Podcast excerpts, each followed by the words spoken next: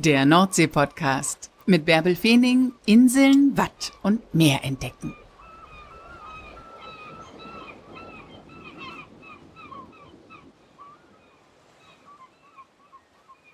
Moin, ihr lieben Nordsee-Fans. Moin zur 62. Folge des Nordsee-Podcasts. Heute wird gefeiert, denn es gibt den Nordsee-Podcast jetzt seit einem Jahr. Ja, auch wenn es 62 Folgen gibt. Ich habe irgendwann im Winter mal ein kleines Feuerwerk gemacht und über Weihnachten ganz, ganz viele Folgen hochgeladen, damit der Nordsee-Podcast auch noch mal ein bisschen bekannter wurde. Deswegen haben wir jetzt 62 Folgen, aber ich habe ihn letztes Jahr Ende August hochgeladen.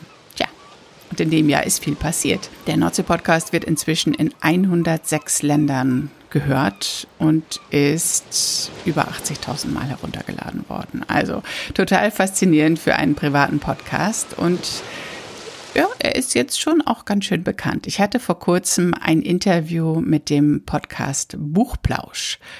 Die interessierten sich auch für Nordsee-Themen und Nordsee-Bücher und das war ein total schönes Gespräch, in dem ihr ein bisschen mehr über mich erfahrt, warum ich eigentlich so leidenschaftlich für die Nordsee bin. Tja, das war ein längeres Gespräch, das ich mit Anja Kalischke-Beuerle und Anne Peisler geführt habe. Mitte Juli war das. Und das könnt ihr euch diese und nächste Woche anhören. Hallo und herzlich willkommen zum Buchplausch.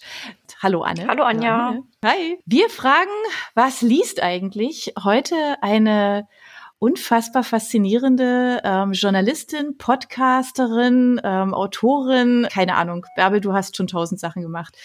Herzlich willkommen, Bärbel Feening. Hallo.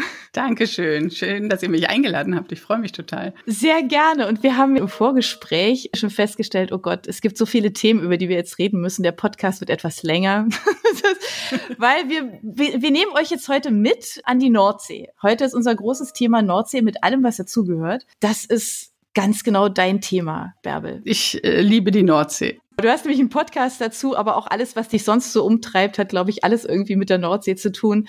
Insofern erzähl uns doch einfach mal so ein bisschen so was zu deiner Leidenschaft zum Thema Nordsee mit allem, was dazugehört und natürlich auch zu deinem Podcast. Also ich bin ja ein ganz bisschen noch mit Ebbe und Flut aufgewachsen in Papenburg, da wo die großen Schiffe gebaut werden. Und ich kann mich, da war die Meierwerft noch viel kleiner, aber ich kann mich daran erinnern, dass ich mit meinem Opa direkt in der Stadt damals noch an einem anderen Werftgelände gelegen habe, wo die Schiffe vom Stapel liefen. Also damit bin ich schon groß geworden. Dann sind wir regelmäßig immer an die Nordsee gefahren mit meinen Eltern. Mehr ans Festland, nicht so sehr auf die Insel, weil meine Mutter nicht Schiff fahren mochte. Aber ich oh. äh, kenne das Leben mit Ebbe und Flut und ich habe das hat mich irgendwie immer tief berührt und ich bin Journalistin, ich arbeite für den NDR freiberuflich seit fast 25 Jahren. Also habe früher aktuell gearbeitet, dann aber irgendwann meinen Schwerpunkt auf norddeutsche Reisethemen verlegt. Ich habe lange die Sendung Nordturm moderiert. Das ist ein norddeutsches Reisemagazin. Und ich arbeite auch seit vielen Jahren für den Nordsee-Report. Das ist ein Magazin, was es einmal im Monat im NDR-Fernsehen gibt, das sich nur um Nordseethemen rankt. Also nicht unter touristischen äh, Gesichtspunkten, sondern eher, mhm. dass du Geschichten von Meer erzählst oder von den Menschen, die am Meer leben und arbeiten. Ja, und ähm, letzten Sommer hörte die Moderation auf, weil der Sender sich eine Veränderung wünschte. Ich hatte das auch zwölf Jahre gemacht. War auch alles gut. Und dann habe ich gedacht, ich will auch was anderes. Also ich will jetzt nicht Moderationszeiten hinterher trauern, sondern das hat sich gerade, es tut sich ja gerade technisch so viel. Und mhm das Thema Podcast, also ich hatte selbst im Lockdown so viele Podcasts gehört und dann war auch eine Frau, die sagte dann, ja, und dann nimm doch diese Zeit, um dich selbst neu zu erfinden, äh, diese Lockdown-Zeit. Und wenn du einen Podcast machen willst, dann mach doch einen Podcast. Ja, und dann habe ich gedacht, okay, dann mache ich jetzt einen Podcast. Und dann habe ich mich irgendwie den Sommer über damit beschäftigt, wie man eigentlich Podcasts produziert und habe dann dadurch, dass ich, weiß nicht, 12, 15 Jahre immer an der Nordsee unterwegs bin und zwischen, also für den Nordsee Podcast, nee, für den Nordsee mhm. Report dreht man sogar auch in Holland und in Dänemark. Deswegen habe ich echt ja. ein großes, großes Netzwerk an der Küste. Und dann mhm. habe ich letztes Jahr, ungefähr vor einem Jahr war das, habe ich dann die ersten Insulaner angerufen und habe gesagt, so, ich mache jetzt einen Podcast, kannst du, können wir ein Interview machen? Da wussten noch nicht so viele, was Podcast ist, hatte ich das Gefühl. Also mhm man kannte diesen Coronavirus-Update-Podcast, aber ja. was ich jetzt mit meinem Nordsee-Podcast will, das wussten sie noch nicht so sehr. Und ja, aber die haben gesagt, okay, mach, lass uns so machen. Und dann bin ich angefangen. Und inzwischen habe ich, ähm, jetzt gerade ist die 55. Folge gestern herausgekommen und inzwischen ist es total leicht, Interviews zu vereinbaren, weil äh, der Podcast jetzt an der Küste schon ganz, ganz bekannt mhm. ist. Und ich habe inzwischen Hörer in 105 Ländern. Also das finde ich total faszinierend, wie sich das verselbstständigt dann plötzlich. Also wow. ähm, und das Konzept ist das, dass ich zwischen Borkum und Sylt Woche für Woche einen Menschen vorstelle, der an der Nordsee zu Hause ist, der von seinem Leben mit Ebbe und Flut erzählt, der von dem Alltag mit Touristen erzählt oder der im Watt unterwegs ist oder immer auf dem Wasser unterwegs ist oder ähm, jetzt gestern haben wir einen, der vom Festland kommt, äh, der in der Nähe von Schlüttsiel wohnt, der vor ein paar Jahren Liebeskummer hatte und da am Hafen saß und auf die Halligen guckte. Und er hatte gerade von irgendeinem Konzertveranstalter gelesen, der immer Konzerte in Berlin auf dem Wasser äh, organisierte. Und dann hat er gedacht, warum machen wir das eigentlich nicht? Ich mache jetzt Konzerte auf den Halligen. Und ist dann angefangen, Konzerte auf, äh, also Kultur auf den Halligen heißt mhm. sein Projekt. Und ist ja. dann angefangen, ganz klein auf den Heiligen was zu veranstalten. Hat die Halligbewohner informiert und die haben gesagt, ja, Morgmann, also das heißt, ärger uns nicht, mach, überleg dir, was du machst, aber okay, go for it, ah, so okay, ungefähr. Das, das steckt ja. hinter dir, okay. Und dann hat er gesagt, dann ist er, da ist er schon im März angefangen, da war das viel zu kalt. Und einmal hatte er irgendwie nur sieben Teilnehmer, aber auch sieben Leute, die da auftraten. Und er hat immer gedacht, was mache ich nur, was mache ich nur hier? Bis er es geschafft hat, über irgendwelche norddeutsche Connections Santiano auf die Heiligen zu holen. Oh, wow. Und dann war natürlich mords was los da. Alle Schiffe an der Nordseeküste, da die zwischen den Föhr, Amrum und den Heiligen hin und her pendeln mussten an dem Tag die Fans auf die Hallig lange Nest transportieren. Ne? Und ja, dann hatte er natürlich gewonnen. Und Torfrock, das ist auch so eine norddeutsche Band, mhm ähm, die tra trat da auf. Und jetzt hat er richtige Größen. Also jetzt kommt Fool's Garden zum Beispiel bald auf die Hallig. Und er organisiert einmal im Monat drei Konzerte, also immer ein Wochenende, so dass man dann fürs ganze Wochenende dahin fahren kann. Oder man kann auch nachts eine halbe Stunde nach Konzertende zurückfahren. Ja, und der macht das halt mit Leidenschaft, weil er die Nordsee so liebt. Das erzählen die dann auch immer. Ne? Also, und das ist irgendwie Nordseeliebe Woche für Woche in einer neuen Definition. Und das macht einfach total viel Spaß. Das ist total schön. Das heißt, also du, du greifst bei deinen Gästen auf dein, auf dein Netzwerk zurück, was du, was du schon hast. Aber ähm, komm, da kommen doch bestimmt auch Leute auf dich zu, oder? Ja, inzwischen schon. Inzwischen schon. Na? Also das, das ist kann ich mir immer gut vorstellen. Das so, ist so ist ja so speziell ist, ne, dass man sagt, Mensch, das ist ja ne, mein Zuhause, mein Thema, was auch immer. Das, ähm, das nimmt die Leute mit Sicherheit so emotional einfach auch mit, ne? Ja, ja, ja. Und die, die haben leuchtende Augen, wenn ich komme und mich mit ihnen darüber unterhalte, was sie machen und weshalb sie die Nordsee so lieben. Und ich finde, das Tolle am Podcast ist auch einfach, dass man Zeit hat zu reden. Also ja. ich habe ja auch viele Fernsehfilme entlang der Küste gedreht und da musst du immer darauf achten, welchen O-Ton nimmst du jetzt und sieht er da auch gut aus und ist das Licht richtig und formuliert er richtig. Aber jetzt in so einem Podcast kannst du einfach eine halbe Stunde in Ruhe reden und es wird einfach nicht langweilig, was die erzählen. Ja.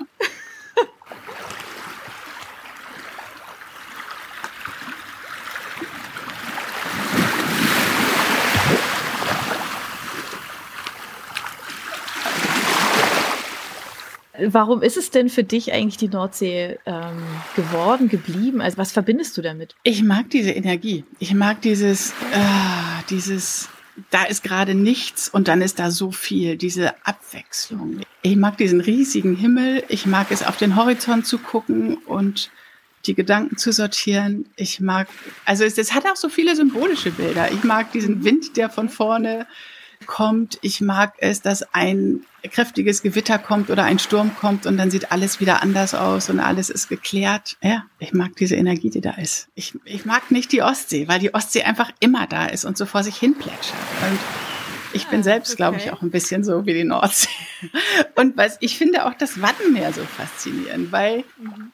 du denkst, da ist überhaupt nichts und da ist alles in diesem Untergrund. Da sind so viele Systeme, die so ineinander greifen. Da sind die die Wattwürmer, die den, die den Sand immer durchflügen und dafür sorgen, dass der Sand gereinigt ist. Da sind die Muscheln, die das Wasser filtern und dafür sorgen, dass das Wasser gereinigt wird und die davon leben. Und die andererseits wieder die ganzen Vögel, die den ganzen Vögeln Nahrung geben und die dafür sorgen, dass diese Artenvielfalt in der Vogelwelt erhalten bleibt. Mhm. Also da sind so viele Kreisläufe, die ineinander greifen. Dann ist das Wasser weg. Die, weißt du, diese Energie des Mondes, die für Ebbe und Flut sorgt.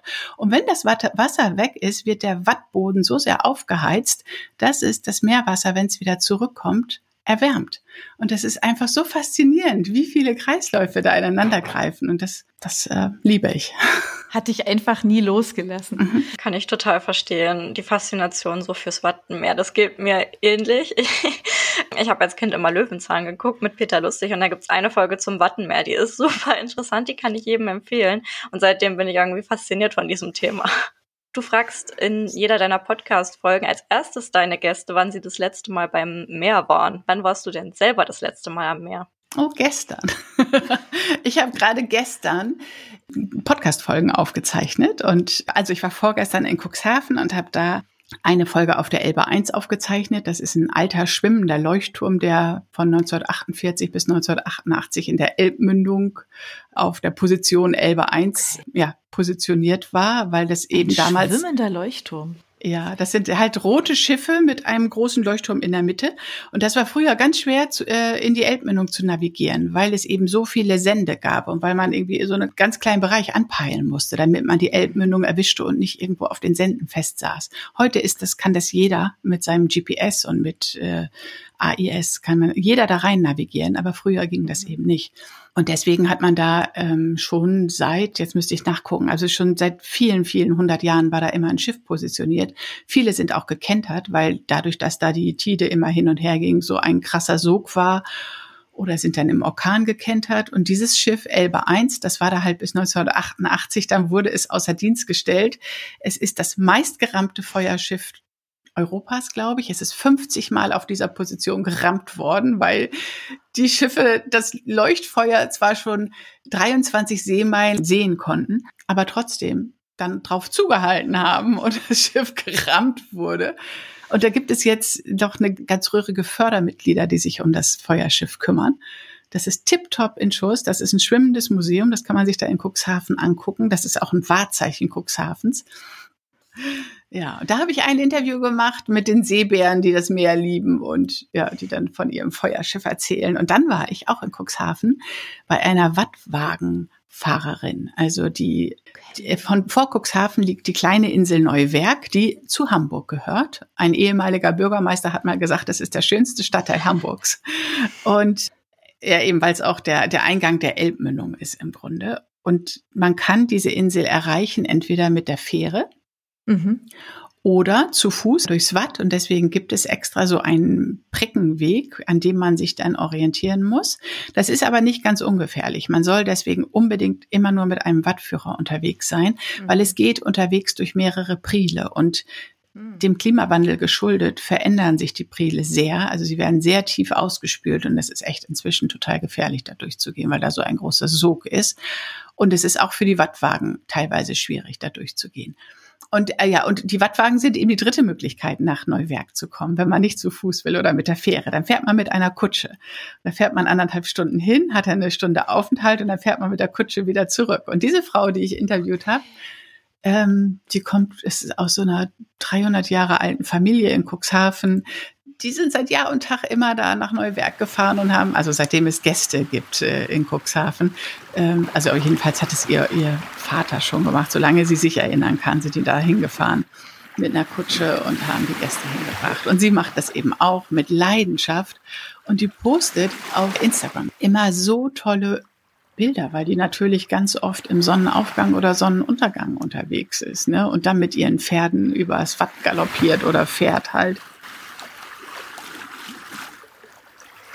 Und gestern war ich bei so einer kleinen Deichräucherei in, im Wangerland, die auch direkt hinterm Deich, wo die Radfahrer alle vorbeikommen, äh, in so einer klitzekleinen also damit angefangen haben, Fisch zu räuchen und das in so einem klitzenkleinen Lädchen verkaufen. Und ja, und der, der äh, Enno Bauer heißt der, der liebt es auch. Die sitzen dann da mit funkelnden Augen. Der ist dann mit mir noch zum Deich gefahren, da gibt es so eine tolle Plattform. Und dann habe ich gesagt, ja, auch die erste Frage halt, wann warst du denn zuletzt am Meer? Ja, heute Morgen. Macht er jeden Morgen. Er ist ja auch Deichgeschworener. Das wusste ich gar nicht. Was ist denn das? Was ist ein Deich? Ein Deichgeschworener ist? Ja, die Deichacht sorgt dafür, also der Deich ist ja noch heute lebenswichtig. Auch deswegen ist er ja auch gerade wieder auf 9,50 Meter erhöht worden, weil der Meeresspiegel steigt. Und wenn wir die Deiche an der Nordseeküste nicht hätten, dann wäre das hier alles Land unter. Also dann wäre wär Deutschland kleiner, weil die Nordsee einfach viel weiter ins Land äh, mhm. reinreichen würde. Und der, die Deiche, also wir können die Nordsee genießen, weil es die Deiche gibt. Die sind unser Schutz. Und es gibt an der gesamten Küste die Deichacht, die muss halt immer dafür sorgen, dass die Deiche keine Löcher haben, dass es keine Wühlmäuse gibt oder keine Kaninchenbauten in den Deichen gibt, dass auch kein Teak. Das Teak ist das, was angespült wird bei Sturmfluten, dieser ganze Unrat. Der darf maximal eine Woche auf dem Deich liegen, weil sonst wird die Grasnarbe ist dann nicht mehr dicht, ist gefährdet und die Grasnarbe ist der Schutz, die schützt den Deich und deswegen müssen da auch immer Schafe drauf rumlaufen, dass die den Deich festtreten. Also das ist heute noch total wichtig, der Deich. Das ist unsere Lebensversicherung. Naja, und er ist halt Deichgeschworen, ne? Und dann sagt er, er muss jeden Morgen gucken, ob alles in Ordnung ist, ob mhm. irgendwas da ist. Und meine letzte Frage war dann gestern, und wann fährst du wieder ans Meer? Und ich dachte morgen früh. Nee, heute Abend. Abends gucke ich auch immer noch mal. Also der der liebt es. Ja, total klasse, ja. Wie viel Deichgeschworene gibt's denn eigentlich? Weiß man das? Nee, wie viel Deichgeschworene es gibt, ja. weiß ich nicht. Es, es gibt, ich könnte raussuchen, wie viele Deichachten es gibt. Mhm. Weil die mhm. Deichacht, das sind die, ist die Organisation. Also ich habe einmal für den Podcast mhm. ein Interview mit dem Oberdeichrichter gemacht. Oberdeichrichter Alwin Brinkmann, das ist der Chef der Deichacht in der Krummhörn. Die ist ganz im Westen Niedersachsens. Und dann gibt es der ganze Deich, ich glaube, das sind 600 Kilometer, ich müsste nachgucken. Der ganze Deich ist aufgeteilt in verschiedene Bereiche und ah, für jeden okay. Bereich ist wieder eine Deichacht mit einem Oberdeichrichter zuständig. Und jeder Oberdeichrichter hat wahrscheinlich, ich weiß nicht wie viele Deichgeschworene, die immer, jeder ist für seinen Abschnitt zuständig und muss gucken, ob der in Ordnung ist. Okay, finde ich total faszinierend. Ich habe auch gerade die ganze Zeit so der Schimmelreiter-Feeling, weil da geht's ja auch die ganze Zeit um den Deich. Ja, genau. genau. Ja, aber der Deich ist echt noch total wichtig. Also das ist eben nicht nur ein, eine Erhöhung, um den Sonnenuntergang zu genießen, sondern der ist halt, der schützt halt die Menschen, die da leben. Also du hast auf jeden Fall richtig spannende Gäste. Wie wählst mhm. du denn da überhaupt aus, wer da in den Podcast kommen kann? Also, ich habe, bevor ich damit angefangen bin, habe ich mir eine Liste gemacht, ob ich es schaffe, Gäste für ein Jahr mir aufzuschreiben, die mir einfallen. Und das habe ich geschafft und dann habe ich immer weitergeschrieben und ich bin jetzt bei, meine Liste ist jetzt 300 Positionen lang. Also immer wieder bei so einem Gespräch, gestern dann kommen wieder hier, den könntest du doch auch mal fragen oder den könntest du doch auch mal fragen. Mhm. Und die schreibe ich dann erstmal nur auf. Aber mein Kriterium ist dann, ich will natürlich Männer und Frauen möglichst abwechselnd haben. Das ist gar nicht so einfach, weil an der Küste eben viele Seebären sind oder weil in diesen Berufen oft Männer sind. Da gehe ich schon immer gezielt auf Suche nach Frauen. Und dann will ich natürlich Inseln und Festland berücksichtigen. Wobei ich im Moment ein bisschen festlandlastig bin, aber ich hatte auch schon mal eine Zeit, da war ich mehr auf den Inseln. Und dann springe ich noch hin und her zwischen Niedersachsen und Schleswig-Holstein. Also das sind die Kriterien. Ne? Und was war so dein ungewöhnlichster Gast? Na, was glaubt ihr? Was werde ich antworten? Ihr wisst ja, wen ich in den vergangenen 61 Folgen so alles interviewt habe. Lasst euch überraschen. Nächste Woche machen wir an genau dieser Stelle weiter. Wenn ihr noch ein bisschen mehr Lust auf mehr habt, dann hört gerne in meinen zweiten Podcast Expedition Ocean Change hinein, den ich ja zusammen mit Arvid Fuchs produziere.